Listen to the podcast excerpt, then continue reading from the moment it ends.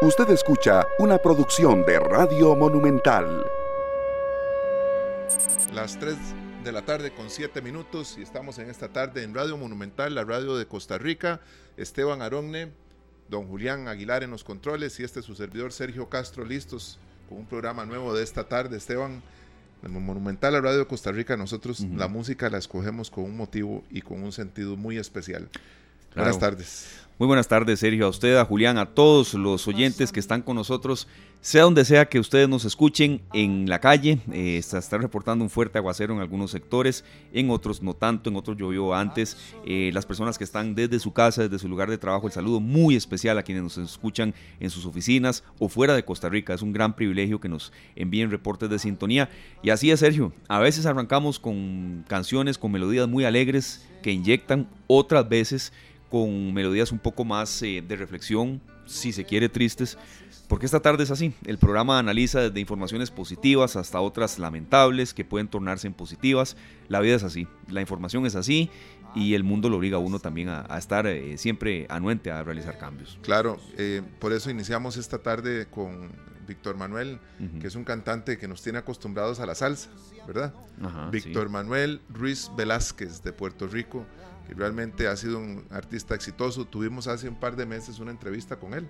La transmitimos acá en, en, esta tarde.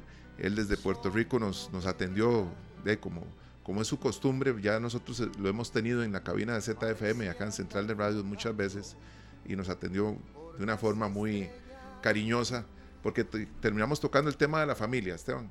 La música que él ha grabado a su mamá, a su papá, ahora le grabó una canción a su nieta que se llama eh, Devuélveme un te amo, ¿verdad? Pero esta, Algo le pasa a mi héroe, es una canción muy fuerte dedicada a su padre cuando él este, advirtieron que estaba con, un problema que ellos decían, ¿qué le pasó a papá? ¿Qué le está pasando? Y pues le detectaron el Alzheimer, ¿verdad? Le diagnosticaron Alzheimer y la vida cambió en toda la familia y esta canción tiene mucho que ver con el tema con el que arrancamos hoy. Sí, correcto, Sergio. Em, más de 300 llamadas por violencia contra adultos mayores durante el año anterior se recibieron en la Asociación Gerontológica Costarricense. Es nuestro tema de arranque y le agradecemos muchísimo a la invitada que ya está con nosotros. El programa es así, de pronto eh, analizamos algo muy muy complicado y de pronto también tenemos un fuerte compromiso con todos ustedes amigos oyentes y les agradecemos mucho Julián eh, porque estamos muy complacidos acá en Central de Radios antes de analizar la realidad nacional eh, de que de acuerdo con los datos de la encuesta realizada por la firma Cantar en el top 10 de las radios de Costa Rica hay seis estaciones que son de acá, de donde, usted nos está escuchando, Central de Radios, Radio Disney, Best FM, La Mejor FM, Monumental, la radio de Costa Rica, EXA y ZFM. Estamos eh, con estas emisoras, con seis eh, de ellas en el décimo, eh, en las primeras 10 posiciones. Entonces, de verdad, esto es un gran compromiso, Sergio. yo sé que usted comparte conmigo que a veces cacarear el autobombo pues no es quizá lo nuestro, pero siempre esto lo motiva a uno muchísimo y sobre todo un gran agradecimiento con los oyentes. Por supuesto, Esteban, es que vamos a ver, uno podría decir, estamos cacareando algo que está pasando hoy, y, ¿verdad? Pero no, ha sido un trabajo de muchos años. Eh, con emisoras que están cumpliendo aniversarios fuertes como Best, que cumplió 19, que correcto, está celebrando 19 aniversario. ZFM en un mes y medio celebra su aniversario número 24 y así sucesivamente. Hace poco estuvo el aniversario de la mejor también. También. Y nosotros celebramos al lado de nuestros compañeros porque esta es una empresa muy grande, tal vez quienes escuchan Monumental no lo asocian con Radio Disney o con EXA, con Z, Best FM, la mejor. Momentos reloj, Momentos reloj, Radio Managua, Radio Managua, ¿verdad? nuestros compañeros que están aquí a la par. Y ZFM, y entre, dentro de, las, de los 10 primeros lugares en las encuestas y en esta última encuesta, seis de esas emisoras están en los primeros 10 lugares, incluyendo el primer lugar. Así es, así es. Decir las, emisoras vos, Claro que sí, serio. Muchas gracias. Radio Disney, Best FM, La Mejor, Monumental, EXA y ZFM en el top 10 y de verdad eh, nos, nos, compromete mucho. A uno lo emociona, sinceramente lo, lo, lo, lo compromete. Yo creo que... Eh, en una opinión absolutamente mía, serio, lo emociona, pero lo compromete, sabiendo que ya vamos a terminar este bloque de agradecimiento y que sigue un programa, que mañana viene otro, que estamos trabajando en un especial para el Día del Padre el próximo viernes y que eh, sobre todo también, Sergio, eh, cuando hay críticas es cuando nos ayudan a crecer. Por supuesto, y nosotros estamos comprometidísimos, más eh, cuando hemos hablado aquí del hormiguero que se ve en, la, en el edificio de Central de Radio, si uno va por un café, viene otro con una botella de agua y el otro va corriendo para una oficina y uno traía el café y se le olvidó que la locución era en 30 segundos. Claro que sí, sí, Y va corriendo a hacer su locución. Totalmente. Y todas las emisoras trabajando como un reloj suizo acá, con los programadores. Los o que va un compañero de noticias soplado porque hay una última hora que no puede esperar. Exacto. Y ver a, los directores de cada radio con ese compromiso corriendo de un lado para el otro, porque de, así es esto, ¿verdad? Eh, el hecho de que estemos al aire, que estemos eh, con la posibilidad de transmitir estos programas, tiene que ver con el esfuerzo de muchísimas personas, desde Chelita, Arelis, que nos recibe acá, los compañeros de seguridad, Así es, Gabriel Murillo y los compañeros en la parte técnica, también don Daniel en, claro, los ¿verdad? compañeros de, producción de Exactamente. Entonces, aquí nomás, yo aquí en diagonal, en la ventana que, está en esta puerta, eh, veo a nuestro compañero en Radio Managua, ¿verdad? Y, Ervin Calero Orozco. Exactamente, nuestro amigo Calero que está ahí.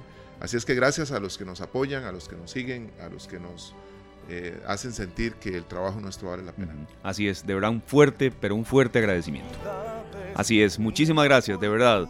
El compromiso para seguir dándoles a ustedes, amigos oyentes, lo que merecen, porque ustedes son los protagonistas y son nuestra razón de ser. Las 3 con 14 minutos. Gracias, Julián. Le agradecemos mucho que esté con nosotros a doña Andrea Monge. Ella es gestora del proceso de derechos humanos de la Asociación Gerontológica Costarricense. Doña Andrea, bienvenida. Muchísimas gracias de verdad por ser parte del programa. No es la primera vez que está con nosotros y, que nos da estas reflexiones muy... Eh, más que útiles, dolorosas, pero a la vez para que tomemos en cuenta. Más de 300 llamadas por violencia contra adultos mayores en el año 2022. Eh, Hacia allá vamos todos y hay cifras que ahora vamos a analizar de que Costa Rica es una población que envejece. Entonces, eh, ¿qué sienten ustedes que está pasando, doña Andrea? ¿Por dónde iniciar para que esta cifra se reduzca? Muchísimas gracias de verdad por estar con nosotros. Gracias a ustedes por el espacio. Eh, sí, sin duda alguna, eh, la, la situación de la violencia contra las personas mayores supone un reto y es porque decimos que el envejecimiento es un logro en la historia de la humanidad, ¿verdad? Lograr tener las estadísticas que estamos manejando de personas mayores y del envejecimiento en Costa Rica es un logro porque quiere decir que hemos tenido las condiciones de salud, seguridad social, educación que han permitido a las personas vivir más tiempo. Eh, sin embargo, supone algunos retos porque no debería presentarse ni un solo caso ¿verdad? de violencia. Eh, pero cuando vemos estos datos, como de que de nuestra línea telefónica el 53% de los casos son de violencia en todas sus expresiones, sin duda alguna alarma y, y sobre todo nos tiene que hacer como sociedad un llamado a la acción, ¿verdad? ¿Qué podemos hacer por este tipo de situaciones? Es muy importante todo esto, doña Andrea, porque nosotros escuchamos las estadísticas y como bien lo dice usted, deberíamos, perdón, deberíamos de no recibir un solo, una sola llamada, de no escuchar una sola noticia de estas, pero es muy lamentable porque muchas veces lo podemos ver, podemos ver algún vecino, algún familiar, a alguien que se vuelve y de un pronto a otro con mucha indiferencia le habla a sus padres o a un familiar ya que es un adulto mayor y ya se le perdió el respeto, ya se considera que tal vez no necesita uno ser tan cariñoso, y él va a entender, porque entre más directo le hable, mejor me entiende, solo así entiende que es, es una, tenemos una responsabilidad muy grande para reducir esos, esos números, probablemente sea imposible o muy difícil desaparecerlos de todas estas estadísticas y que no hayan este tipo de denuncias, pero ¿qué hacer para que nosotros podamos denunciar? Y ser parte del cambio, doña Andrea? Claro, bueno, el, primer elemento que tal vez quisiera colocar es que la violencia contra las personas mayores eh, es, es compleja como, como el fenómeno en sí lo es, pero con las personas también adquiere esta particularidad que usted colocaba, que en muchos casos son las personas en su entorno más inmediato, las personas que a veces son su única red de apoyo quienes perpetran estas situaciones de violencia. Entonces es un fenómeno que en sí mismo es bastante complejo. En la organización, eh, y justo por eso fue la razón de ser de esta línea telefónica que está cumpliendo una década, em, creemos firmemente que la información es poder. La información es el paso número uno para poder empezar a detener esta situación de violencia. Estar en entornos informados donde las personas conozcan cuáles son sus derechos y cuáles son las situaciones que jamás deberían permitir justo además porque la violencia es subjetiva, ¿verdad? Es la misma persona la que puede determinar cuando está viviendo una situación de violencia o no, porque lesiona lo más valioso que tiene el ser humano, que es su dignidad. Entonces, el, informarse cuáles son estas expresiones, cómo se pueden presentar estas situaciones, es el primer elemento para poder hacer algo. Luego, em, la información no solamente decir, bueno, ok, esta es una situación de violencia, sino a dónde puedo acudir, eh, ¿verdad? Porque la información pues puede estar por ahí desagregada de los diferentes servicios que hay, eh, de justamente estatales, ¿verdad? Que es una competencia del Estado poder eh, resguardar el derecho de las personas mayores a vivir una vida libre de violencia, pero estos servicios a veces están por ahí desagregados entonces, desde el servicio de orientación hemos, o lo, que queremos proveer, ¿verdad? Es, esta, es este recurso en donde las personas nos pueden llamar para decir, en mi caso específico, con esta situación, que no sé si es violencia o no, ¿qué puedo hacer? Y las voluntarias entonces hacen un trabajo extraordinario poniéndole nombre a esa situación, ¿verdad? Si es violencia patrimonial, si es eh, abuso por abandono, negligencia, violencia de género, y con esa información, ¿a dónde puedo acudir? Eh, además, desde la organización tenemos un convenio con la Oficina de Atención y Protección a la Víctima del Delito, en donde mediante una comunicación pues más expedita eh, buscamos que desde la línea se, se, pueda brindar capacitación a las personas voluntarias, ¿verdad? Y también justo en, eventualmente algunos sistemas de referencias en donde decimos, bueno, esta persona está viviendo esta situación para que se pueda accionar este importante recurso. Claro. Sin duda alguna, siempre lo más importante es el llamado a la acción.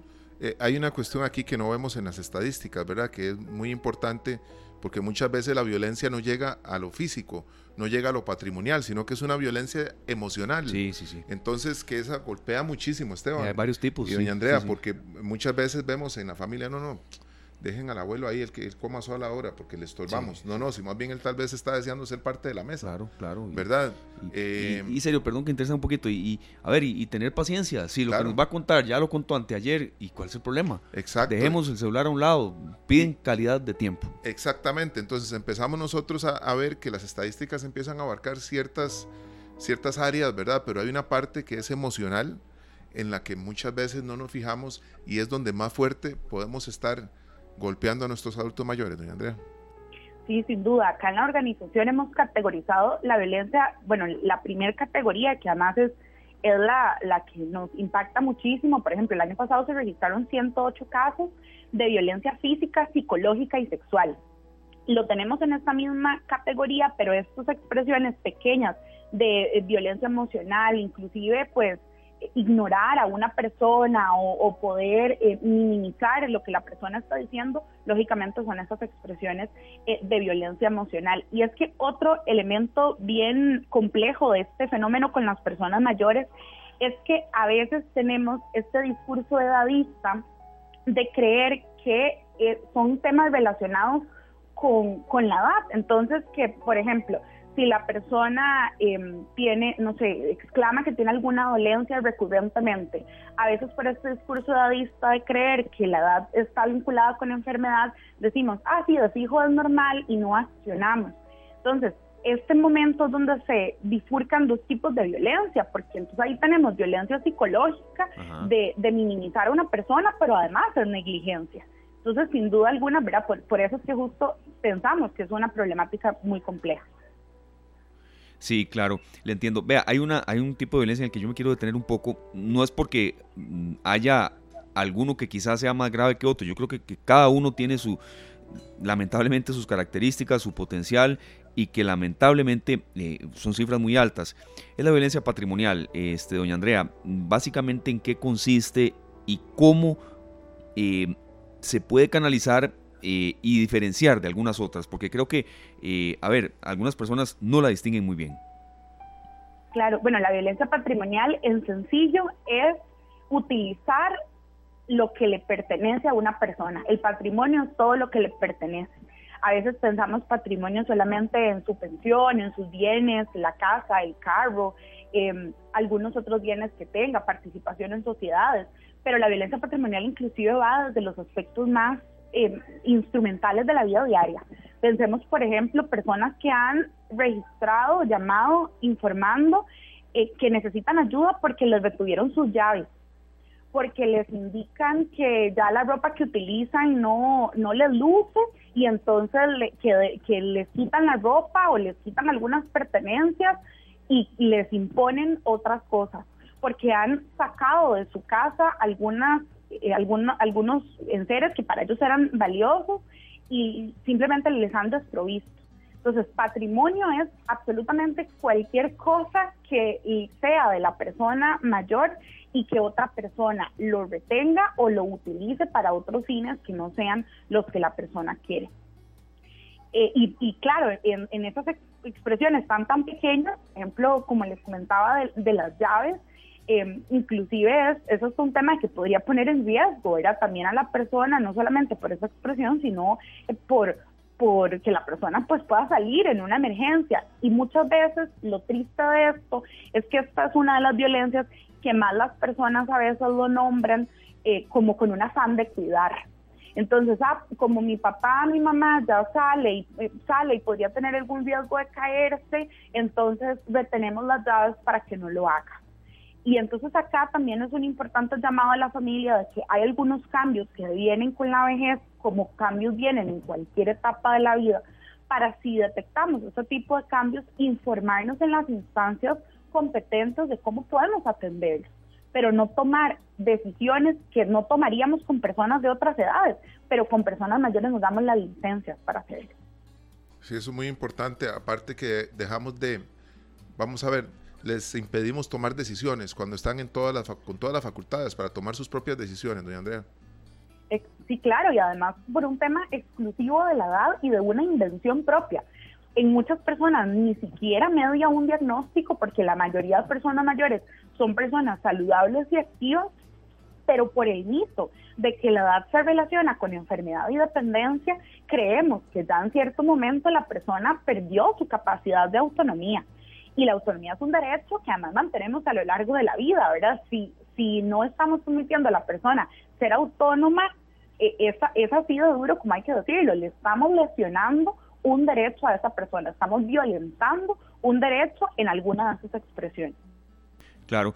Vea, por supuesto, eh, don Andrea, que vamos a tener ahora información de contacto, donde la gente puede denunciar, eh, qué horario y todo eso, que, es básico, ¿verdad? Pero yo, yo, también quisiera como una reflexión más allá de eso, de, de, qué aprendemos nosotros de los adultos mayores, porque es importante, como decía mi compañero Serio, incorporarlos a la mesa, escucharlos, eh, estar con ellos, transcurrir una tarde, ojalá sin tablets, que insisto mucho en eso porque mi papá es un adulto mayor y a veces cuando, cuando uno pregunta, papi, ¿qué quiere que lleve? Que el almuerzo y eso, lo que quiero que lleve es que no lleve el celular. Y hijo pucha, cuando uno le dicen eso, cuando uno le dicen eso uno traga grueso, aunque de verdad yo, yo sí hago el mea culpa de que, de que sí, sí, cuando estoy con él quiero darle calidad de tiempo, pero cuando le dicen a uno algo así, pues uno, uno traga grueso. Entonces, creo que me entendí un poco el sentido, doña Andrea. Eh, ¿Por qué escucharlos? ¿Por qué estar con ellos? ¿Y por qué involucrarlos en todas las actividades familiares?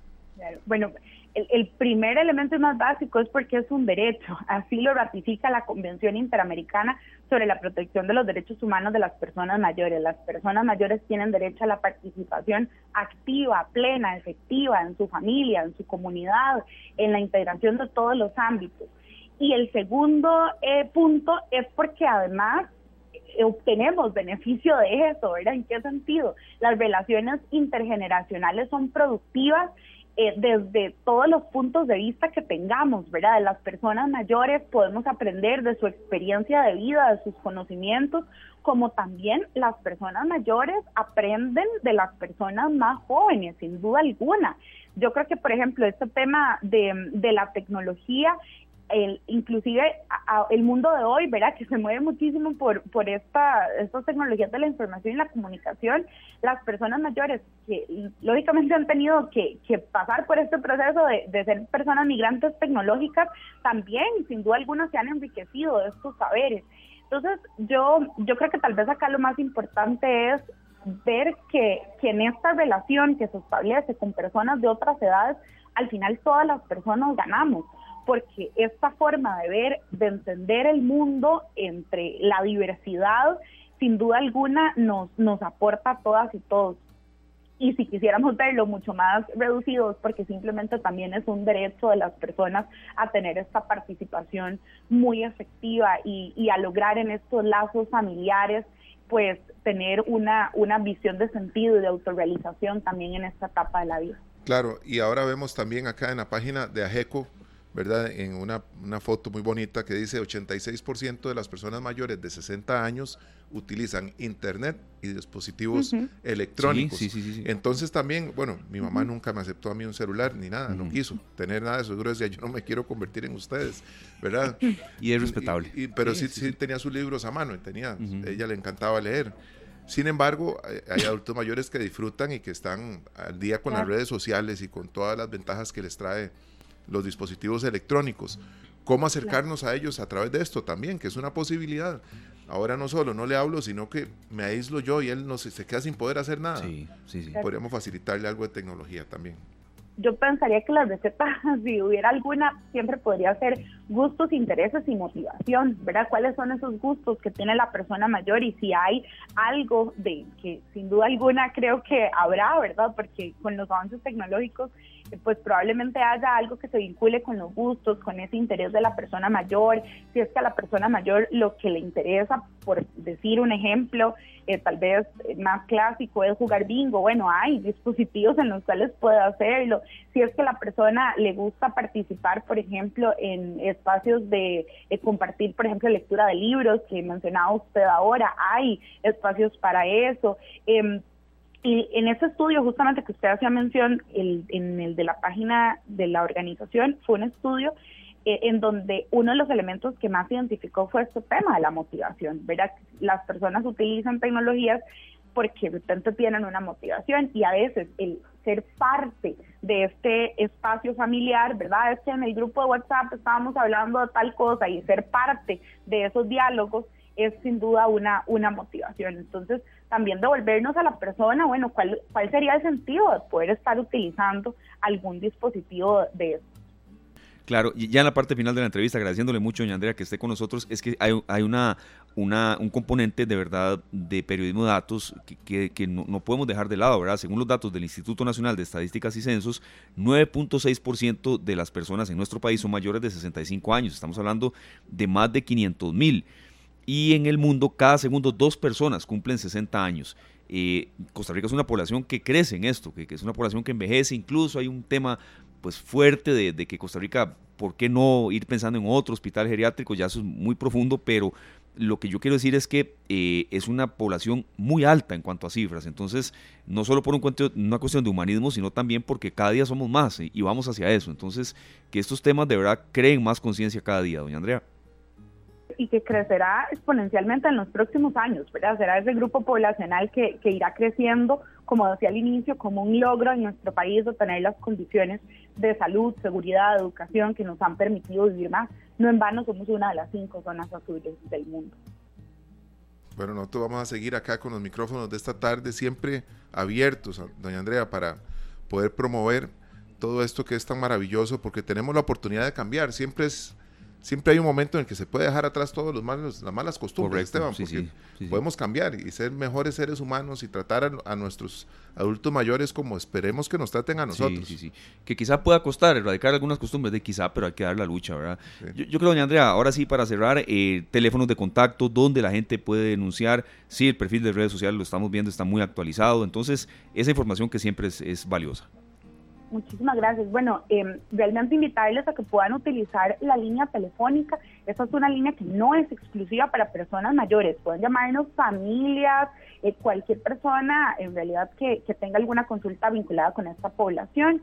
El número de teléfono es 25 42 45 27 Estamos de lunes a viernes de 8 de la mañana a 3 y media. Es una línea atendida por personas voluntarias.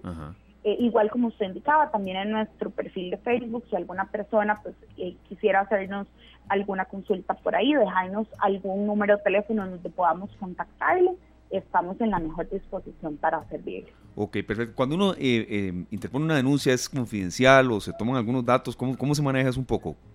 Claro, bueno, desde AGECO lo que hacemos, esta línea es una línea de escucha, información y orientación. Acá precisamente no colocamos la denuncia, sino que le informamos cuál es la instancia en donde usted tiene que hacer. Perfecto, puede ser anónimo, cualquier consulta que usted haga puede indicar que no quiere aportar ningún dato y no hay ningún problema. La atención se brinda igual de forma anónima. Perfecto. Por último, doña Andrea, vea qué bonito este comentario que nos hace un oyente. Es un adulto mayor, don Franco Vares. Esteban y Sergio, tengo 70 años y algunos amigos jóvenes que me ven enviando mensajes por WhatsApp se quedan sorprendidos al verme usar los dos dedos al mismo tiempo. Lo que no saben es que yo aprendí mecanografía cuando estaba joven. Qué bonito. Eh, ¿Verdad? Es para todos, este, doña Andrea.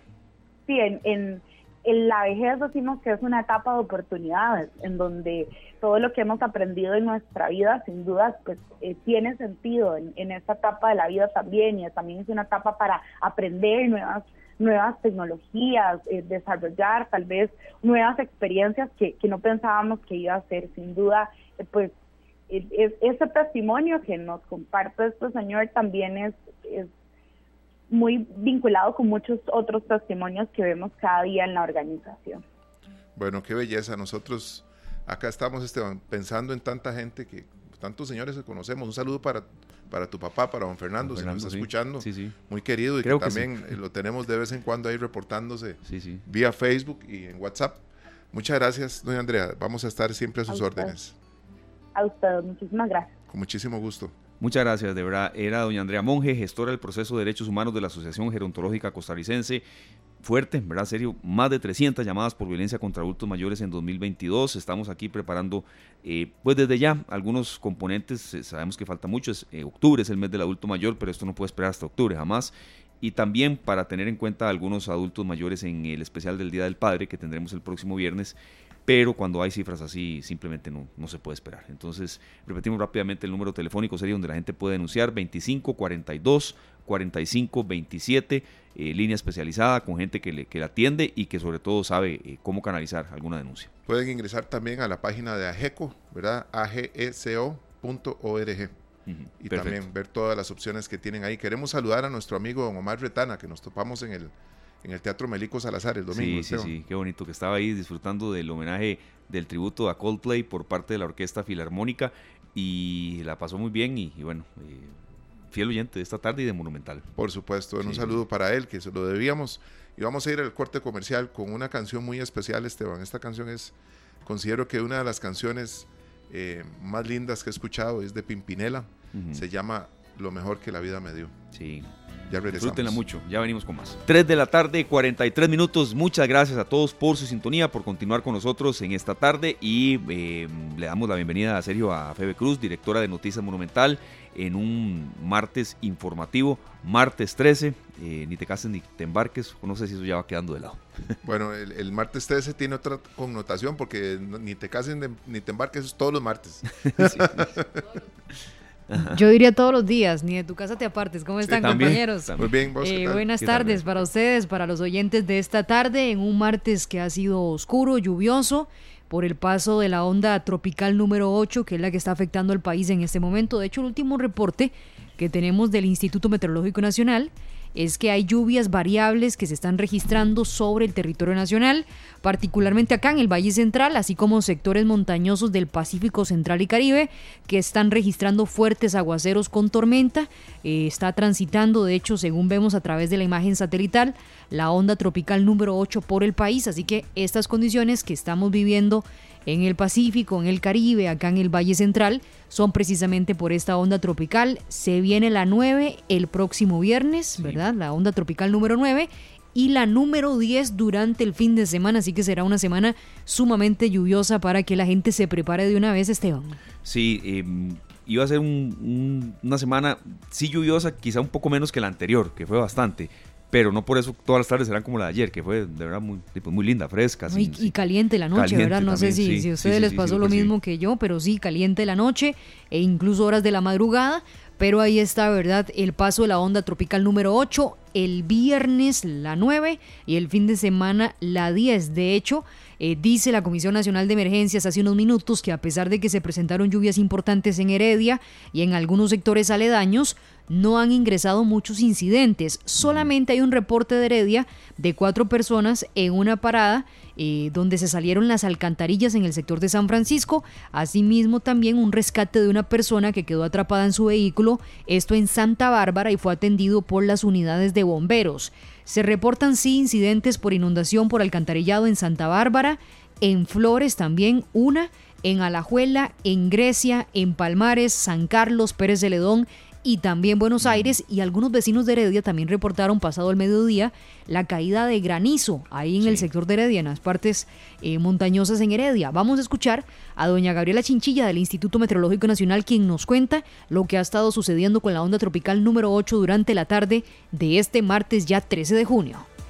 El granizo es eh, un evento que es muy característico en nuestro país. No se da diariamente, pero sí es normal que se dé durante varias veces a lo largo de los meses de nuestra época lluviosa. Proviene básicamente de una nube que se llama cumulonimbus, que tiene un gran desarrollo vertical.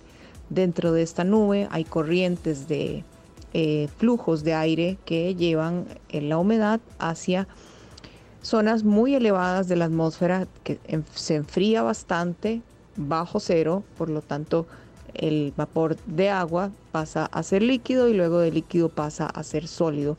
Y cuando el granizo tiene el peso suficiente para vencer este flujo que lo lleva hacia arriba, entonces tiende a caer a la superficie. Se dan varios eventos a lo largo de nuestra estación lluviosa, tanto en el Valle Central como en el Pacífico y en el Caribe. Bueno, esta es la explicación de doña Gabriela Chinchilla de los reportes que se tienen en Heredia, especialmente sobre la caída de granizo durante esta tarde. De hecho, está muy oscuro. Decirle a los conductores que manejen con precaución, despacio, no andar corriendo, especialmente ahora que se habilitó aquí el sector de circunvalación norte, ¿verdad? A manejar con mucho cuidado, encender las luces, los peatones, hacerse visibles en carretera también porque ha estado lloviendo prácticamente durante toda esta tarde del martes y se esperan lluvias también incluso en las primeras horas de la noche. Sí, así es, Un oyente nos dice por acá, Pablo Alfaro, increíble cómo ha llovido hoy. Donde vivo estaba soleado, pensé que así estaría toda la tarde. En cuestión de media hora se nubló y después el diluvio, literalmente. Tener mucho cuidado. Y le preguntamos que de dónde nos escucha. Pero sí, de pronto está tranquilo, soleado y de pronto son pues esas tormentas. Entonces, a tener mucha precaución. Y mañana vamos a esperar, ¿verdad? Si podemos respirar un poquito, porque ya el viernes se viene nueva onda tropical y el fin de semana también. De hecho, el fin de semana, no sé si ustedes, eh, compañeros, también vieron entre sábado y domingo mucha lluvia, realmente fuerte los aguaceros, así que es eh, parte de la tónica que se espera también para esta semana para que nos preparemos. En otros temas que vamos a desarrollar con ustedes hoy a las 7 de la noche en nuestra tercera emisión de noticias es que ya el país está muy cerca de contabilizar más de 400 homicidios este año. Esto representa un incremento del 45% con respecto al mismo periodo del año pasado, según las cifras del organismo de investigación judicial. De acuerdo con la información judicial, al menos la mitad de los asesinatos de este año han ocurrido en Limón y en San José y ambas provincias ya están superando los 100 homicidios este año. Pero escuchemos a don Álvaro Ramos, experto en seguridad, quien manifestó que las autoridades, eh, según su criterio, fallaron en impedir el crecimiento de organizaciones criminales que ahora se pueden considerar mini carteles, que incluso ayer lo decía el ministro de Seguridad Pública, don Mario Zamora, ante los diputados, ya se calcula que en Costa Rica hay mil personas dedicadas al sicariato. Eh, esto es una, una cifra que realmente preocupa en medio de esta situación de inseguridad y de asesinatos que está viviendo Costa Rica, que si sigue esta tendencia, ¿verdad? Y si no vemos resultados prontos de lo que están haciendo las autoridades, tanto del Poder Ejecutivo, del Poder Judicial y las reformas que se están planteando en la Asamblea Legislativa, vamos a cumplir la expectativa del OIJ, que decía que si se mantiene esta tendencia, ya que llevamos por mitad del año a, la, a, la, a las puertas de los 400 homicidios, si continuamos así, Decía el OIJ al arranque de este 2023 que vamos a cerrar el año con 800 asesinatos, pero escuchemos al experto en seguridad eh, sobre este tema que por supuesto, según las últimas encuestas, es una o es la principal preocupación que tenemos los costarricenses en este momento, la seguridad. Lo segundo es que ha habido poca capacidad de destruir esas estructuras cuando eran pequeñas y medianas y ahora estamos pagando el precio de eso. Tienen control territorial, hay áreas enteras del país que están siendo controladas, la región atlántica, y ese control está pasando por las mismas estructuras y algunas aliadas a el Pacífico Central y al Pacífico Noroccidental, conocido como Guanacaste y la península de Nicoya. Tenemos entonces un problema de reacomodo de poder, un problema de control territorial y un gigantesco problema de narcotráfico que involucra una llegada de, cocaína en, en, los últimos años a niveles extraordinarios que ha convertido a Costa Rica en un gran receptor a nivel mundial y a un gran exportador de cocaína. De momento la única provincia que tiene una cifra inferior de homicidios con respecto al año pasado es Alajuela, la cual suma en este momento 49 asesinatos en este 2023, pero sin duda, ¿verdad? Es una de las prioridades de las autoridades en este momento. De hecho, durante las últimas horas se ha convocado un proyecto de ley para enfrentar el tema del sicariato para que los motociclistas tengan que portar el número de placa tanto en el chaleco como en el casco. Así que es parte de las reformas que está planteando el Ministerio de Seguridad Pública y que este proyecto ya ingresó a la corriente legislativa para que los diputados empiecen a discutirlo, porque sin duda alguna ya vemos las cifras, ¿verdad? 400 homicidios a mitad de año y esta tendencia cerraría con una cifra récord de asesinatos este 2023 y yo creo que es una preocupación enorme que tiene el país y que obviamente tienen las autoridades. Sí, es, muchísimo, es una cifra muy alta y tomando en cuenta lamentablemente un fenómeno estadístico que noviembre y diciembre son meses de mucho homicidio. Esteban, diciembre es un mes muy fuerte en eso. Y también este, nosotros vemos aquí, Febe, cómo tal vez no todos los problemas que se están solucionando a través del sicariato tienen que ver con narcotráfico. Pueden haber muchas cosas que pueden estar ligadas al final a esto. Riñas. ¿Verdad? Riñas personales y cosas ahí que eh, son preocupantes y que uno puede estar mal puesto en cualquier lugar. Sí, que hay víctimas colaterales, ¿verdad? En todas estas situaciones. Ya lo ha dicho así la, la Policía Judicial y el Ministerio de Seguridad Pública y que yo creo que también, ¿verdad? Es un tema eh, de educación desde muy tempranas edades, eh, hablar sobre el tema de violencia. Ustedes recordarán hace unas semanas un video que se hizo muy viral de unos niños jugando a ser sicarios, ¿verdad? Y, que obviamente ese tipo de cosas preocupan, que estamos en un momento donde la sociedad realmente eh, hay una intolerancia enorme, uno lo ve en carretera, lo ve en escuelas, en colegios, ahora estaba leyendo una nota de la Nación de que un estudiante estaba teniendo un problema con su ojo que lo iba prácticamente a perder porque le tiraron cloro a un compañero, ¿verdad? Entonces ya uno está viendo como desde muy tempranas edades está dando un comportamiento de mucha violencia en el país y no deja de preocupar y lo vemos también con la cifra de homicidios, aunque las autoridades insisten en que están trabajando con este operativo Costa Rica Segura Plus para ver cómo podemos contener estas cifras que eh, nos están entregando todos los días desde el organismo de investigación judicial. Otro tema que vamos a tocar con ustedes a las 7 de la noche es que siete cantones de Costa Rica reflejaron un mayor retroceso en el índice de desarrollo humano cantonal que publicó el Programa de las Naciones Unidas para el Desarrollo en alianza con la Escuela de Estadística de la Universidad de Costa Rica y el Sistema Nacional de Información y Registro Único de Beneficiarios del Estado. De hecho, se trata de Tilarán, Ojancha, Flores, Bagaces, Liberia, San Ramón y La Cruz, que ustedes ven de estos siete cantones con mayor retroceso en el índice de desarrollo humano, cinco de esos siete cantones son de Guanacaste. Según los resultados, por primera vez desde su primera publicación en el 2007, el índice de desarrollo humano cantonal muestra un decrecimiento para este año 2020, que es de donde vienen estas estadísticas. Pero escuchemos a José Vicente Troya, quien es representante residente del PNUD, y él dijo que esto evidencia que la desigualdad se agrava en zonas rurales y costeras, porque de esos siete cantones que tuvieron mayor decrecimiento en el índice de desarrollo humano, cinco son de Guanacaste. ¿Qué nos expone el Atlas? Para dar un ejemplo, nos expone una Costa Rica que concentra el mayor desarrollo en el centro del país y una periferia con menor desarrollo.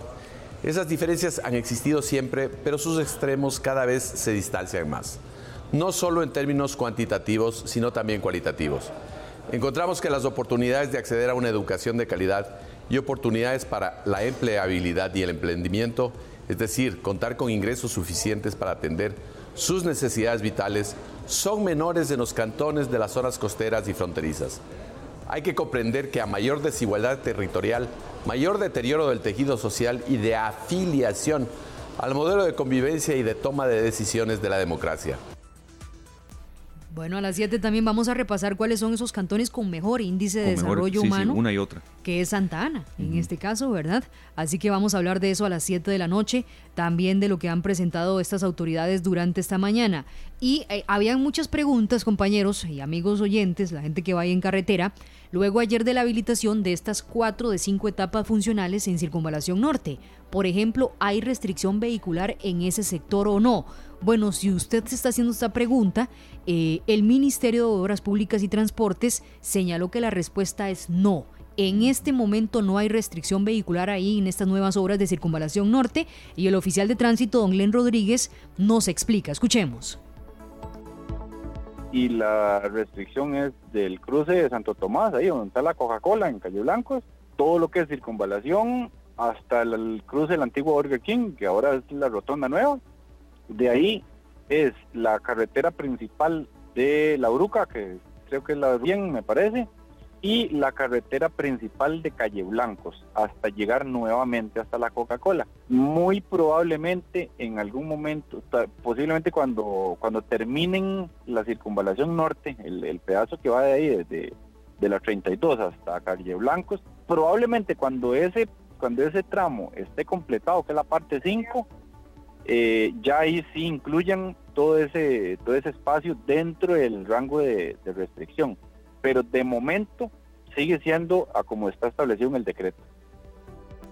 Ahí está, hasta el momento, ¿verdad? Por lo menos hasta que no termine la circunvalación norte, que falta una etapa y que ya faltan algunos meses porque tiene apenas un 53% de avance en esa última etapa porque también queda pendiente una expropiación que hay que hacer en ese sector. Sí se ven estado por ahí, he pasado eh, mucho oficial de tránsito, regulando, agilizando, hay gente que, que, pasa y dice que a veces... Eh, efecto mirón un poco, claro, cómo están las obras y, demás, foto y todo. Bueno, hay una ventaja que ya en la Bruca ya no están, no, se está trabajando, ¿verdad? Sí, sí, sí. Eso es una gran eh, ventaja. bueno, y, lo, han sentido los conductores, ¿verdad? Ha disminuido. En la mañana sí había mucha presa, evidentemente también porque la gente quiere utilizar la vía, quiere estrenarla, quiere pasar por ahí. El efecto mirón que dice Esteban, ¿verdad? De ver cómo es la, la, nueva parte esta de Circunvalación Norte, pero sí, eh, sin duda alguna, ha cambiado, eh, pues el tránsito por esa zona entre La Uruca y Tibás. Imagínense ustedes la, diferencia de venir por La Uruca, por Tibás, por Barrio México, allá por la República, Esteban, y que los trailers no estén eh, entrando a San José. Claro, es que eh, eso generaba muchísimo efecto de cola y complicaciones y un trayecto de 20 minutos se convertía en 45 y ahora que está lloviendo ya más fuerte, es calidad de vida también. Claro, los que vienen para la General Caña se bajan aquí en la Uruca, es directo, salen aquí a la Pozuelo. Después los que van para la ruta 27 no tienen que pasar por ningún semáforo, no tienen que pasar por ningún lado y viceversa, no hay semáforos. No hay. Es que conecta con vías importantes, ¿verdad? La ruta 1, la ruta 39, que es la circunvalación norte, eh, y también la ruta 32. Así que bueno, es, una obra que sin duda va a aliviar muchísimo a los conductores. Nada más, antes de irme, compañeros, contarles información internacional. Yo creo que la noticia que le ha dado la vuelta eh, al mundo hoy es que el expresidente de Estados Unidos, Donald Trump, se declaró inocente hoy ante un tribunal federal de Miami de los cargos penales que le acusan de haber guardado ilegalmente documentos de seguridad nacional cuando dejó la Casa Blanca y de haber mentido a funcionarios que trataron de recuperarlos.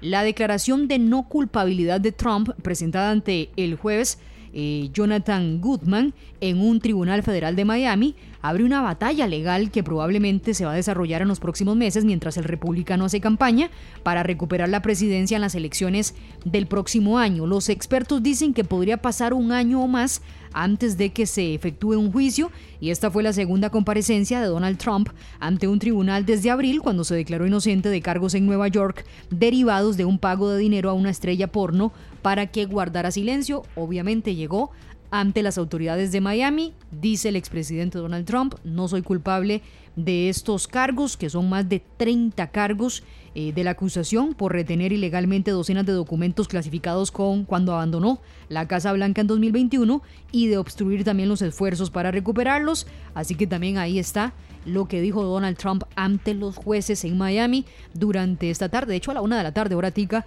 fue esta comparecencia. Llegaron muchos seguidores del expresidente, otros opositores.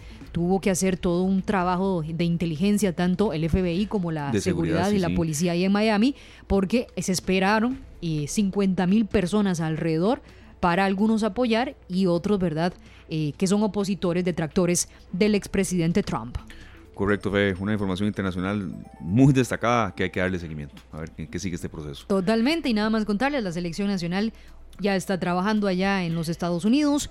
Eh, el jueves a las 9 de la noche. sí. Sí, es tarde, ¿verdad? O que mucha gente eh, tiene todavía cierta confusión con el horario, es a las 9 de la noche. Es a las 9 de la noche, nosotros arrancamos transmisión aquí en Monumental a 8 de la noche, para que no se lo pierdan, pero a las 9 de la noche jugamos contra Guatemala un fogueo, así que también muy pendientes de todo lo que vaya a ser la selección nacional allá, ya tendremos enviados especiales de Monumental para que nos lleven el minuto a minuto de la selección nacional en estos dos fogueos, tanto ante Guatemala contra Ecuador y luego enfrentar la Copa Oro a la expectativa porque no viajó a Estados Unidos de Keylor Navas a ver si logra recuperarse de su lesión para que se sume al grupo que enfrentará la Copa Oro allá en los Estados Unidos. Correcto, o sea, se agota el tiempo para saber eso, ¿verdad? Ya, ya ves 13 de junio y, bueno, cada día será un, avance en su proceso de recuperación o no, pero también está el ritmo de juego, ¿verdad? Que, que, se ha, le ha ido perdiendo. Si no dicen que hay portero. Ajá. Ahí está, ¿verdad? Kevin Chamorro, por supuesto. No, no, que, que, podría ser también, ¿verdad? Si no llega Keylor para que no se presione ahí con con todo el, Por algo fue el, mejor portero de ambos torneos, pero si es una prueba de fuego, ¿verdad? No es lo mismo aquí que lo que se va a enfrentar en la Copa Oro, pero bueno. Ojalá llegue Keylor, ¿verdad? Porque tiene 12 años de no jugar la Copa Oro, así que toda esta información a las 7 de la noche también en nuestra tercera emisión de noticias, compañeros, para que ustedes, yo creo que ahí quedamos informados. A las 3 y 30 arrancó la reunión entre el gobierno y los sectores universitarios para negociar el FES del próximo año. También estaremos muy pendientes de qué pasa. Perfecto, Pablo Alfaro nos dice, es en el cantón de Mora, desde donde nos escribe la fila de Mora que está lloviendo bastante. bueno, a cuidarse mucho. Este es un oyente de todos los programas, don Pablo Alfaro. Sí, lo tengo. Siempre lo, leo ahí, Noticias Monumental. Tómese un cafecito aquí con, con Esteban, con Sergio. Eh, si anda en carretera, maneje con mucha precaución. Yo me, parece, eh, me pasó algo muy curioso, ahora que digo cafecito. Resulta que yo en las mañanas me tomo un cafecito con, con los oyentes en la primera emisión y para arrancar la mañana, entonces ahí vamos contándoles las informaciones, acompañando mucho a la gente que va para los trabajos, para los centros educativos.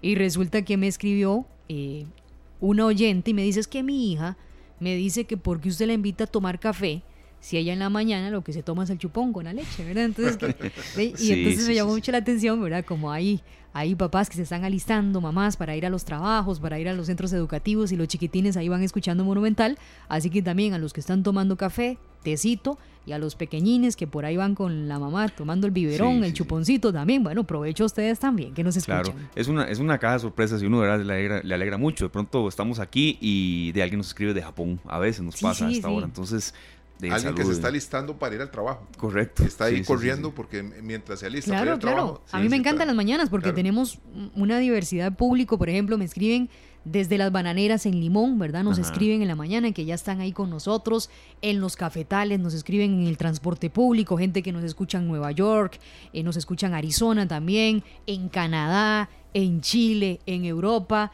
Tenemos a diputados que también nos escriben, gente que dice voy con mi hijo para la escuela, salúdelos. Bueno, eh, tenemos una diversidad de público aquí en Monumental, por eso somos una de las emisoras más importantes eh, en Costa Rica, no lo digo yo, lo dicen las recientes encuestas, ¿verdad? Que nos posicionan ahí entre las 10 emisoras, incluso entre las 6 emisoras más escuchadas del país. Así que eso yo creo que nos llena de mucho orgullo a todos los que trabajamos aquí en Central de Radios y no solamente Monumental, ¿verdad? Que dentro de las 10 emisoras de el país, según IVOPE, tenemos seis emisoras que son del Grupo Central de Radios. Eh, ya lo había dicho Ivope en anteriores ocasiones, tenemos seis de cada diez oyentes en Costa Rica, escuchan una de nuestras emisoras, así que bueno, tenemos una diversidad de público que nos encanta acompañar eh, acá en esta tarde en Noticias Monumental, en Pelando el Ojo, Doña Amelia, los compañeros de deportes, tanto en escenario como en 120 minutos.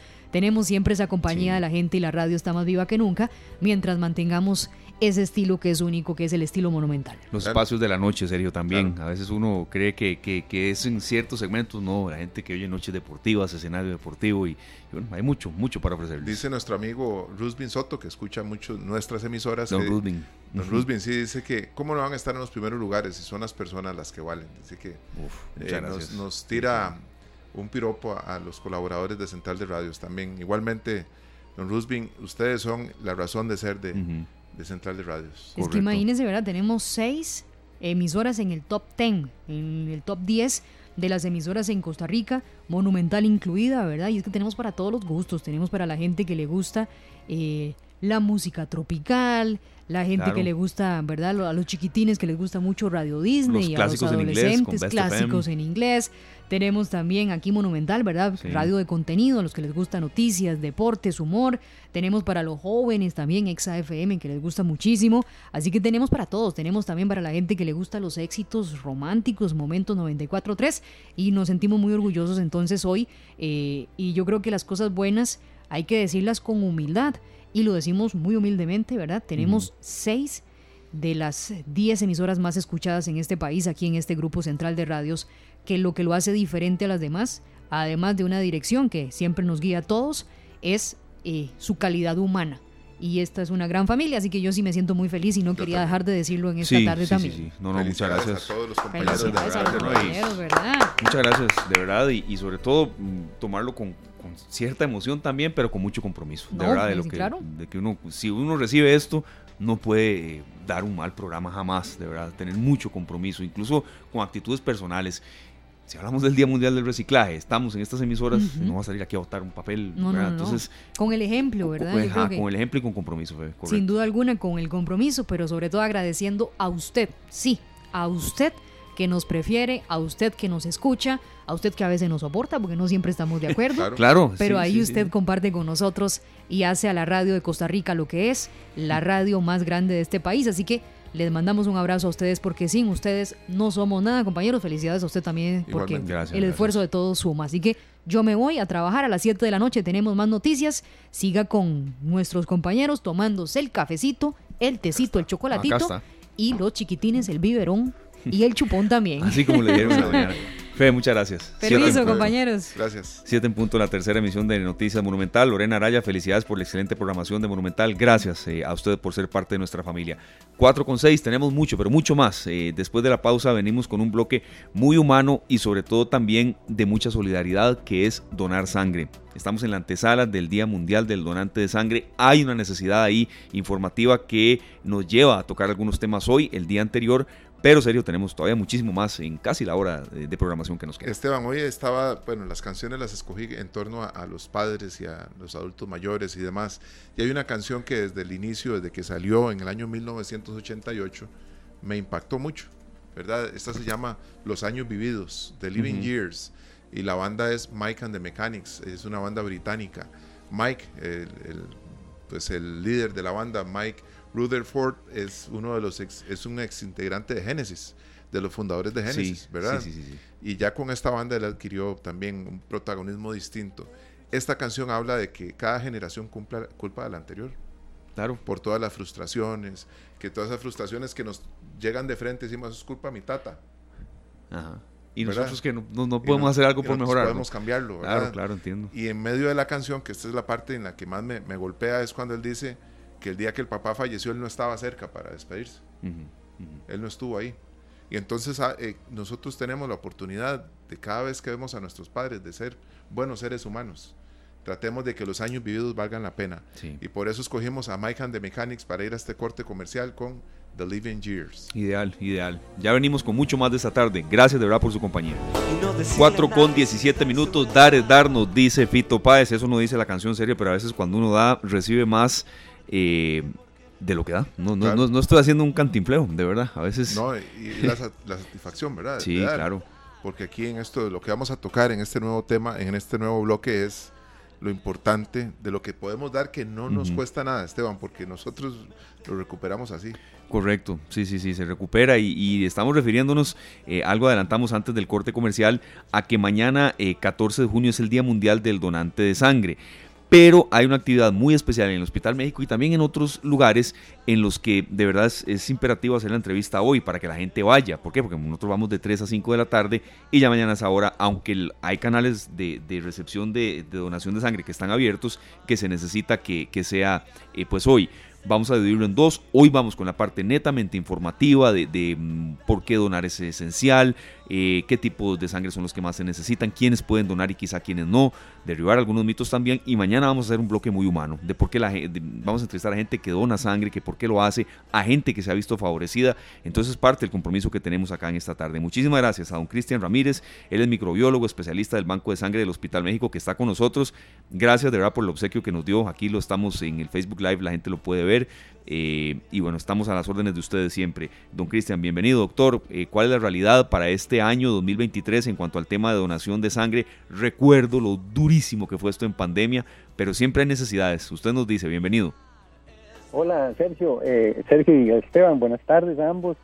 Un, un, gran saludo, de verdad, muy agradecido como siempre por el espacio que nos dan para compartir con la audiencia pues todas las inquietudes y necesidades que pasamos en estas encrucijadas, como dice usted, que es la promoción de la donación de sangre, siempre es tan satisfactorio ver que el impacto positivo que tiene la ayuda de los medios de comunicación eh, en la transmisión de los mensajes y, pues orgulloso de contar con ustedes, eh, un grupo radial tan importante.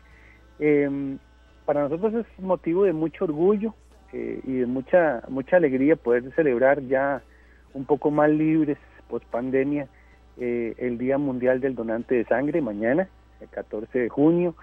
Eh, es un día muy importante porque podemos retomar de nuevo las actividades con más libertad en sentido de recibir a los donantes, poder celebrarles a ellos también y agradecerles también todo el esfuerzo y, y, y visibilizar el valor que sus aportes tienen en la salud de, los pacientes que requieren las, transfusiones sanguíneas. Y bueno, eh, esa es la idea. Mañana en el mundo entero, no solamente en Costa Rica, sino que en el mundo entero se, celebra este día. Y eh, en Costa Rica hemos querido eh, participar, por lo menos en el Hospital México, con una actividad desde las 7 de la mañana hasta las 5 de la tarde. Tenemos puertas abiertas para que todas las personas que tengan dudas, inquietudes, y quieran llegar a, ver el proceso, participar ya y, eh, sentir la satisfacción de ayudar a un paciente, pues estamos ahí, puertas abiertas, todas las dudas y, que, se vayan a presentar. Y pues también pues, vamos a celebrar, vamos a, tener bastantes charlas informativas, vamos a estar atendiendo donación y la idea es esta, eh, derribar mitos, como dice usted, este, Esteban, derribar mitos, motivar y también eh, que las personas se acerquen y vean lo importante y lo valioso que es la donación de sangre y cómo impacta tan positivamente a las personas que lo requieren. Claro, hay una consulta, don Cristian, que, que de verdad nos nace en el sentido de que es muy urgente. Si no hay donación de sangre, puede correr eh, riesgo la vida de alguna persona ¿Cuál es la principal utilidad? Eh, ¿En qué se usa la sangre que la gente dona? ¿Y, por qué a veces hay estos llamados que uno a veces eh, los recibe ustedes en medio programa, en medio partido? Y sé que aquí lo han hecho los compañeros de deportes, por ejemplo, porque de verdad se necesita ya o ya. Claro. Sí, mira, situaciones de emergencia hay muchas eh, que, comprometen la vida de, una persona en cuestión de minutos. tal vez para dar un dato, una persona adulta promedio puede perder la vida con un sangrado de no más de cinco minutos. Un sangrado profuso puede eh, eh, pues, llevarlo a la muerte. También está el tema de las, de las cirugías. Muchas cirugías, desgraciadamente, por una razón u otra, pueden complicarse. Un parto, que parece este, ¿verdad? de lo más normal del, mundo, puede sufrir una complicación y, y, puede comprometer la vida de la madre y del bebé en cuestión de minutos. Entonces, eh, la idea fundamental es mantener las existencias suficientes en los establecimientos de salud que nos permitan enfrentar con esa rapidez las emergencias que se puedan presentar. Entonces, la, el objetivo es tratar de mantener en todos los, hospitales eh, esa posibilidad de respuesta. Nosotros eh, manejamos unos modelos de necesidades basadas en, en historiales donde sabemos cuánto tenemos que tener en bodega o en refrigeración, digamos, para poder enfrentar con tranquilidad las situaciones. Eh, no es raro que, empezamos a ver estas reservas disminuidas, entonces ahí es cuando eh, ya empieza la preocupación, ¿verdad? Porque no tenemos con qué hacerle frente a, a una situación inesperada. Entonces, de ahí es lo importante de que las personas que donan sangre lo hagan regularmente. ¿Por qué? Porque esa sangre, así como entra, así se va a ir utilizando. Entonces necesitamos que los donantes en, en, actividad sean donantes eh, frecuentes, ¿verdad? Ya sabemos que los varones pueden donar cada, cada tres meses y las damas cada cuatro meses. Entonces, una persona que done regularmente nos ayuda a mantener esas existencias estables. Y ahí es lo importante de, mantener a, la, a la población motivada para la donación de sangre.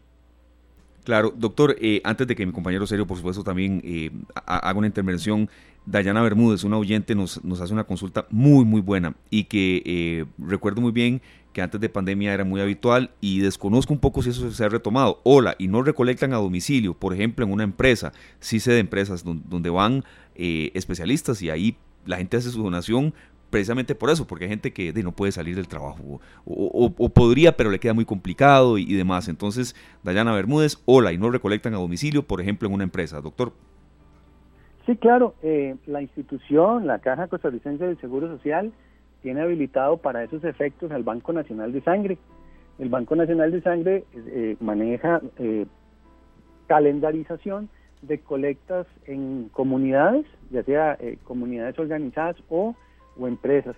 Incluso también ellos se desplazan a algunos centros eh, habitacionales como condominios, donde ellos organizan, eh, delegan la organización y la divulgación en alguna persona que, pues ayuden en ese respecto y se coordinan las visitas a domicilio.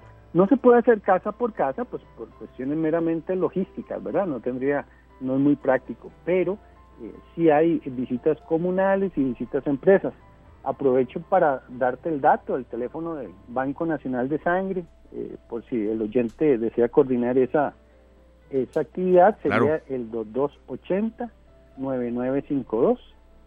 Ese es el teléfono del Banco Nacional de Sangre, 2280-9952. Ellos tienen un departamento de promoción que con gusto también les pueden dar una, una orientación al respecto. Nosotros tenemos aquí ya copiado también en, en nuestro, en nuestra transmisión en Canal 2 Costa Rica eh, la página del Banco Nacional de Sangre del Hospital México. Bueno, esta campaña es de 7 a 1 de la tarde mañana, ¿verdad, doctor? Mañana de 7 a 1 la que vamos a tener es más que nada la, la, el que podemos llamarle un open house del banco de sangre donde nosotros todo el personal va a estar abocado a la atención de los donantes tanto en la parte operativa que es la donación de sangre como todas las personas que se quieran acercar a, evacuar dudas, a, ya, retroalimentarnos, ¿por qué no? Siempre es importante también saber qué más podemos hacer, ¿verdad? Y qué, y qué podemos implementar. Entonces, todas esas retroalimentaciones para nosotros son muy valiosas. Entonces, de 7 a, a 1 estamos en esa actividad, pero la donación la vamos a extender, como siempre, hasta las 5 de la tarde. Entonces, eh, para recordarles, el horario normal de la donación de nosotros es de 7 de la mañana a 5 de la tarde de lunes a viernes y tenemos habilitados eh, sábados, domingos y feriados de 7 de la mañana a 12 y 30 mediodía. Claro, doctor, eh, pues ya acabó la pandemia, ¿verdad? Sabemos que durante la misma disminuyeron los donantes. Se ha ido retomando la, el tráfico normal de donantes en el, el tránsito, perdón, normal, estoy pensando en las carreteras, Esteban. doctor, el tránsito normal de, donantes en el hospital, porque puede ir uno a, visita, ¿verdad? Alguien va a ir a visitar a un paciente y aprovecha y dona sangre. Pero no sé si los donantes habituales retomaron su ritmo normal, doctor. Pues mira, ha sido paulatino, ¿verdad? Sí, hemos, gracias a Dios, hemos ido volviendo a ver caras que se nos habían este, perdido un poquito, ¿verdad? Por diferentes razones. Eh, pero gracias a Dios ya estamos retomando. Siempre, como te digo, la meta es mantener eh, una tasa de donación más alta que la que mantenemos en el país. Y es un reto, no solo en Costa Rica, es un reto a nivel mundial. Eh, las, tasas de donación mm, históricamente, conforme han ido avanzando las tecnologías médicas, la sangre cada vez tiene más utilidades. Entonces, el soporte también que se le dan a muchos pacientes que están con radioterapia o quimioterapia, se alargan más la vida de los pacientes, entonces los requerimientos de este tipo de terapias, como la, transfusión sanguínea, eh, se hacen más eh, demandantes. Pero entonces, sí, gracias a Dios a muchos los vamos a, ir viendo poco a poco cada vez más y siempre la invitación es esa, a, que los nuevos se incorporen y a los que ya donan que no, no dejen de hacerlo, que sepan que la sangre que donan es muy valiosa para, para los pacientes, para las personas que de verdad están en una situación de, de, salud complicada, ¿verdad? Que tiene que ver, como dice Esteban, pues hay situaciones de mucha emergencia y también hay situaciones de tratamientos que con el tiempo se vuelven muy demandantes en terapia transfusional.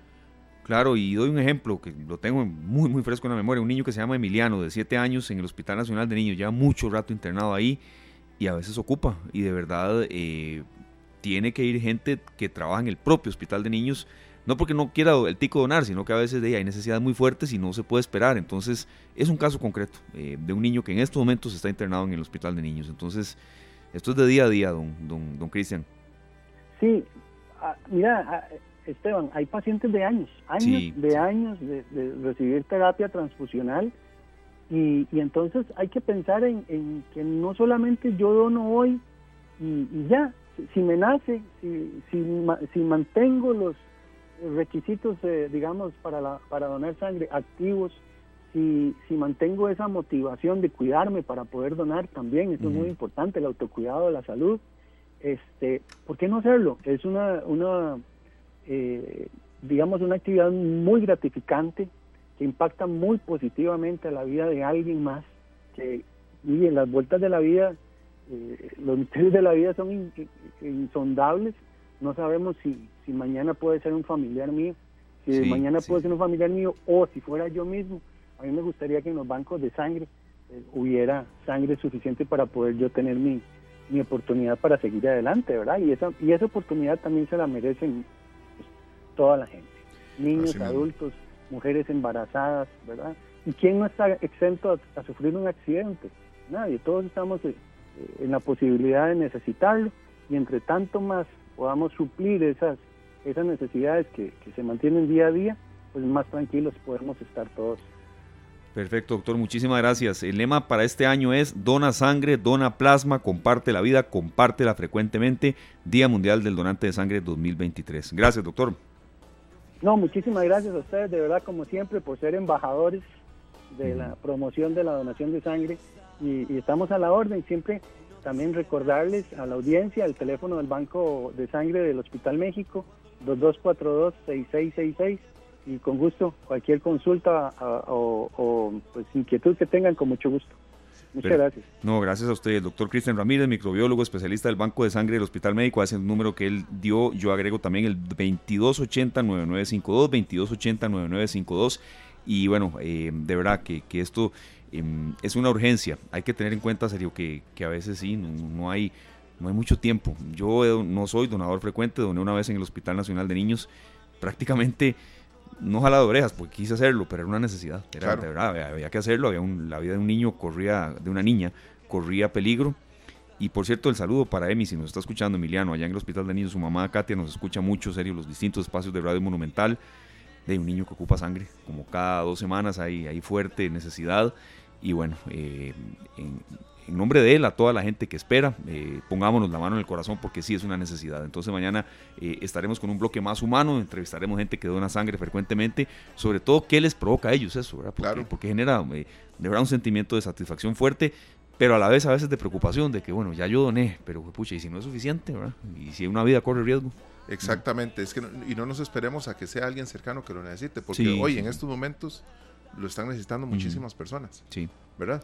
Les soy sincero, yo duré 50 minutos, un poquito menos en el proceso, no es tan largo, no, de verdad no, no se dura mucho y es mentira todo eso. Bueno, mañana tocaremos ese tema, es mentira eso que uno se está desmayando y que no, no, no, es así, Servieras, que no, no, se siente uno como que... para nada. No, no, para nada. Y dan un sándwich muy rico, por cierto. Exactamente, hasta Doña Mary va a ir a donar sándwich. No me diga. Con Junior Oporta. ¿Va para allá Doña Mary? Va para allá. La escuchamos. Esa, no para. exactamente.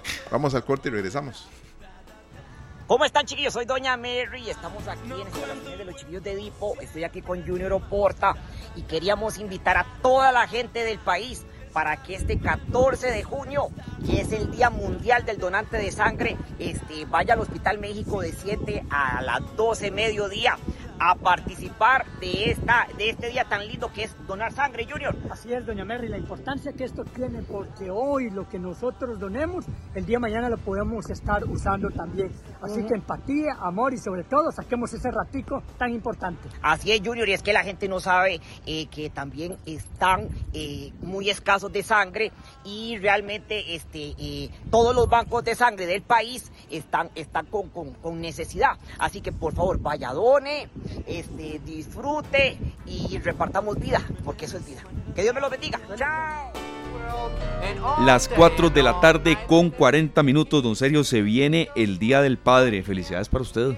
Igualmente, gracias. Muchas gracias, pucha, muchas gracias, serio, qué, qué gran responsabilidad, por cierto. ¿Verdad? Así es, y, y, bueno, nos sentimos muy regalados también. Está con nosotros Monserrat Solano, vocera del Colby. Eh, muchísimas gracias, Monserrat, de nuevo por estar acá en Monumental en esta tarde. Esta es su casa. Y bueno, vamos a hablar hoy de esta celebración a la cual Colby se une. Una excelente promoción para celebrar el Día del Padre. Hay muchos tipos de papás, hay muchos tipos también de línea celular. Y bueno, usted nos detalla de qué se trata este, este regalo para miles y miles de papás que están en sintonía. Monserrat, bienvenida de nuevo. Hola, hola, ¿cómo están? Muchas gracias por el espacio. Y sí, bueno, como decías, se acerca una fecha muy importante para todos los costarricenses, como es el Día del Padre. Y bueno, sabemos que hay exactamente muchos tipos de papás. Están papás, tíos, abuelos, ¿verdad? Tenemos por ahora papás pirrunos, papá gatunos, bueno, hay de todo y hay quien celebrarle. Entonces, por eso es que nosotros acá en Colby hemos creado esta promoción del Día del Padre. Bueno, ya estamos cada día más cerca y nosotros esperando, a ver, Esteban, tal vez nos apuntemos, ¿verdad? Sí, sí. Pues es un regalo muy bonito, tres meses, un descuento de un 30%. ¿De ¿Qué más? Es? Sí, sí. ¿Verdad? ¿Qué trae esta promoción que es tan importante que nosotros debemos de tomar en cuenta? Vamos a antojarlos, vamos a antojarlos a ver si, si, si van a comprarle un regalito a los papás y sí, bueno, es que esta promoción es todos aquellos clientes que adquieran o renueven o se porten o se pasen a la gran familia Colby van a tener un 30% de descuento en las primeras tres mensualidades del plan y aparte de eso van a poder participar para ganar accesorios iOS o Android. Entonces van a tener el teléfono, van a tener ese 30% de descuento y van a poder participar por accesorios. Claro, se denominan los planes Ultra K. ¿Hay alguna eh, vigencia en cuanto a esta promoción, Monserrat? Si, em, si es, digamos, hasta alguna fecha específica. El Día del Padre, por supuesto, sabemos que es este domingo, pero ¿se extiende algunos días más para que la gente lo tenga en cuenta? Sí, vamos a extender la promoción hasta el 30 de junio para que ya pueden ir eh, solicitándola a través de colby.cr, que también para que sepan que por ahí lo van a poder hacer, colby.cr o el app Mi Colby, que siempre les digo que la descarguen en su celular, ahí lo van a poder solicitar y lo más importante es que les va a llegar hasta la puerta donde esté su casa, la oficina, totalmente gratis. Es una gran noticia ya que nosotros sabemos que muchos quieren hacer un regalo, Esteban, no saben por dónde empezar. Algo que sea muy útil realmente, porque la promoción va a partir del 17 y hasta el 30, no es exclusivo del Día del Padre, ¿verdad? Exactamente, del 17 hasta el 30 de junio para que puedan eh, solicitar esta promoción. Y es que, bueno, como decía, tienen con nuestros planes Ultra K, que los planes Ultra K tienen muchísimos beneficios, más, aparte de la promoción que ya les dije, van a poder disfrutar de, los beneficios de los planes Ultra eh, K, perdón, que tienen más gigas, eh, tiene apps ilimitadas como WhatsApp, Facebook, Instagram, Waze y Twitter. También tienen eh, más gigas para acumularlas al mes siguiente y para poder disfrutarlas en roaming datos en algunos países de América. Ah, eso es maravilloso. ¿Y cuáles son los sistemas de financiamiento que ofrece Colby? importante porque a veces dicen quiero esa promoción, pero necesito una ayudita. Bueno, tranquilos porque tenemos lo que son las opciones de financiamiento, tenemos lo que es el pago inicial flexible, que es cuando el cliente realiza un pago inicial sobre el valor del teléfono y el resto del plan se va a adecuar según el plazo que haya elegido el cliente, ya sea 12 o 24 meses. Eso es directamente con Colby. O está también las opciones de financiamiento de tasa cero con Bancromatic o también con Credix o con el Banco de la Vivienda. Son bastantes opciones que tienen por ahí para elegir. Claro, Monserrat, una consulta. Los beneficios de estos planes Ultra K, ¿cuáles son los principales y tal vez en qué se diferencian de otros, de toda la gama que, ofrece Colby? Bueno, se diferencia porque eh, tienen muchos, como decía, muchos beneficios, eh, apps ilimitadas, eh, bueno, ahora que también sabemos que hay muchos papás que viajan y bueno, van a tener gigas para que puedan disfrutarlos eh, con roaming América, ¿verdad? En algunos países de América, perdón, y eh, también eh, eh, gigas que pueden acumular para el mes siguiente. Muy importante, Montserrat, porque muchas veces compramos un teléfono y a los 15 días se nos cae o nos lo roban o tenemos un accidente y decimos, no lo he ni terminado, lo estoy empezando a pagar, ¿verdad? Y ya no tengo teléfono. Hay un seguro. Como el de alguien por aquí. Sí, claro, como el de Esteban. El Esteban es Transformer. Yo creo que ya está agarrando, es como un un crisol lo que tienen en, la, pantalla, ¿verdad? Estamos en proceso de cambio, sí. ¿Ves? Es una, ya, tiene usted el primer papá conseguido aquí. primer padre en la promoción. Eh, el seguro y la cobertura para estos planes.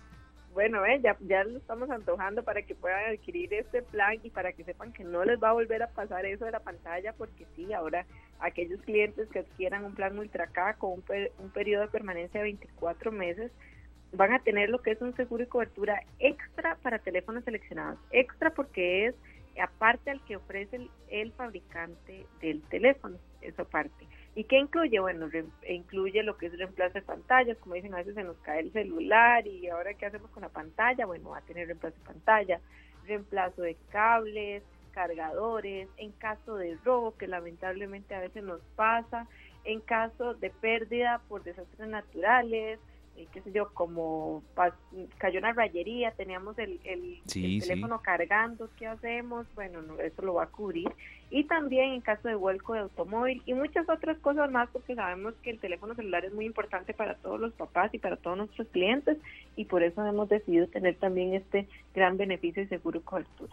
Saludos a don Pedro Castro que nos reporta sintonía en carretera. Ese es otro papá, por si está interesado usted para su familia o, los familiares de él, su esposa Adriana y demás. Es un oyente de, verdad, de, los, de los fuertes de, Radio Monumental, Sergio. Dígame usted. Esteban, vea, yo, Monserrat, yo necesito que usted me haga un favor. Necesito que, ahora le paso el número de teléfono a Esteban Aronne para que usted lo contacte y que él sepa que no tiene ni que salir del edificio para gestionar la compra de los planes. Es así, Ahora ¿verdad? me lo pasa y una vez le gestionamos el celular que más le guste con los planes Ultra y una vez que aproveche esta promoción y exactamente no tiene que salir, le va a llegar hasta la puerta del edificio, imagínate. Muy puña, ni, ni salir de aquí, no, no tengo que preocuparme por los aguaceros ni demás. Nada, nada. ¿Cómo puede la gente, cualquier cliente, verdad, que ahorita está decidiendo gestionar esta compra, cómo lo puede hacer de manera que, como usted bien lo dice, Monserrat, no tiene ni que salir de la casa ni del trabajo, ahí mismo le llega el teléfono? Exactamente, nada más ingresan, por atención Esteban, ahí también, por si lo quiere hacer, ingresa a colfi.cr, ahí pueden elegir el plan Ultra K que más eh, se adecue a sus necesidades, ¿verdad? También eh, con las opciones de financiamiento, también nos pueden elegir por ahí y por supuesto se les va a aplicar la promoción que está hasta el 30 de junio del Día del Padre, el 30% de descuento en las tres primeras mensualidades y así de fácil el teléfono les va a llegar hasta la puerta de su trabajo de la casa donde estén. Perfecto, Monserrat, muchísimas gracias, de verdad. Eh, creo que también mm, recordar los perfiles de ustedes en redes sociales y demás, y sobre todo también eh, que, bueno, esto va creciendo y que la gente aproveche estas ofertas, ¿verdad? Porque si bien es cierto, no es solo para el Día del Padre, tiene una fecha de expiración también. Sí, exactamente. Esas promociones las hacemos para todos nuestros clientes, sobre todo para que disfruten, para que para que tengan la posibilidad, ¿verdad?, de, de, disfrutarlas, de adquirir estos teléfonos y, y, los planes Colby, por supuesto que siempre estamos actualizándolos con un montón de beneficios para ellos. Y sí, eh, recordar nuestras redes sociales, estamos en Facebook, en Instagram, en Twitter, en LinkedIn, en todo lado estamos por ahí. También recuerden que estamos con todas nuestras agencias y tiendas Colby a nivel país. Así que por todos lados nos pueden encontrar para que puedan adquirir estas promociones. Bueno, ahí nosotros felices y esperamos que muchos sean los que participen y, aprovechen esta gran oferta. Monserrat, muchas gracias. Muchas gracias a ustedes y ahí de verdad los esperamos con esta gran promoción. Gracias, Monserrat. Ahí la próxima vez coordinamos con un poco más de tiempo y se viene aquí a la cabina. El café es muy rico, monumental. por supuesto. ah, bueno, eh, con café ya, ya voy. Sí, sí. Gracias, eh, Monserrat Solano, eh, vocera de Colby. Aprovechar esta promoción para el Día del Padre. Para el Día del Padre, pero tiene también un poco más de vigencia hasta el próximo 30 de junio y cerramos este bloque muy informativo sobre todo también muy muy eh, valioso para todos los papás, Julián, con todas. Hay muchos tipos de papás. Están los que te llaman y los que te mandan audios, los que solo escriben y los que envían puros stickers, pero todos tienen algo en común. Aman con todo su corazón. Por eso en Colby saltamos con todos y los cubrimos con un 30% de descuento en las tres primeras mensualidades. Además, pueden participar por accesorios al adquirir, renovar o pasarse a un plan Colby pospago. Saltemos juntos este Día del Padre, que nosotros los cubrimos a todos con el mejor regalo. Adquirilo en colby.cr. Bueno, ahí Esteban, está todo listo. Todo listo, nada más que yo me anime. Y aquí está la página, bueno, ya la copiamos en, en nuestra transmisión en Canal 2 Costa Rica, Colby CR. Colby CR, ok, perfecto. Colbycr.com. A ver si nos animamos. Eh, de una vez, de, una vez. Estoy seguro que antes de que llegue el Día del Padre, Esteban tiene teléfono nuevo. Bueno, esa es la vamos, fe. Vamos, esa es la fe. Vamos a, hacer la prueba. Verdad, muchísimas gracias a los compañeros y amigos de Colby y también a todos ustedes, amigos oyentes, que nos han seguido dando reportes de sintonía. El saludo especial para Miranda Castro. Va en carretera con su familia. Esa es una de las oyentes de Radio Disney. Serio, aquí hay para todos los gustos. Y bueno, Miranda, gracias por ser parte de Central de Radio, Radio Disney que siempre innova y que siempre también va a la vanguardia. Entonces, eh, también tengámoslo muy en cuenta. La información no se detiene, la radio es inmediatez. De última hora nos informa el Ministerio de Obras Públicas y Transportes, cerrado el paso por Cambronero debido a las fuertes lluvias vehículos livianos pueden transitar por la ruta cantonal. Cerrado el paso por Cambronero. Tengámoslo en cuenta, por supuesto, más ampliación en las redes sociales de Noticia Monumental y a las 7 en punto. Pero bueno, esto es así serio y bueno, eh, está lloviendo fuerte en algunas zonas. Si por usted, eh, si la zona por donde usted anda no está lloviendo, tenga en cuenta que pocos kilómetros después, pues sí se puede estar presentando un fuerte aguacero. Entonces, a tenerlo en cuenta, cerrado el paso por Cambronero. A tener mucha paciencia también en carretera y mucha mucha cortesía también. Estamos en un momento en que algunos tenemos mejor visibilidad desde, nuestros vehículos, otros no. Las motocicletas no salen de repente, ah, ¿verdad? Así es que mucha paciencia y a escuchar Radio Monumental. Ya viene pelando el ojo, dos horas con el gran humor de nuestros compañeros, después noticias y la buena compañía, la buena compañía siempre de Radio Monumental. que no se tiene. Muchas gracias. No me voy a ver sin este saludo para don Rafael Moragoñi. Gracias, don Rafael. La radio acompaña, pero también educa. Totalmente de acuerdo. Perdón, la buena radio educa. Su aporte es monumental. Nos añade por acá don Rafael. Gracias, don Rafa, por seguir siempre emperillado con Monumental y no le cambie. Viene pelando el ojo para reírse un rato también. Bueno, aquí vamos con Ángela Aguilar. Ella es de una familia de cantantes, nieta de Antonio Aguilar e hija de Pepe Aguilar. Y aquí al lado de su papá, le canta una canción lindísima entre eh, cómo es hija y padre, padre e hija, y eso se llama Tu sangre en mi cuerpo. Feliz tarde, mañana nos encontramos de nuevo acá. Que la pasen muy bien, gracias de verdad por su compañía. Este programa fue una producción de Radio Monumental.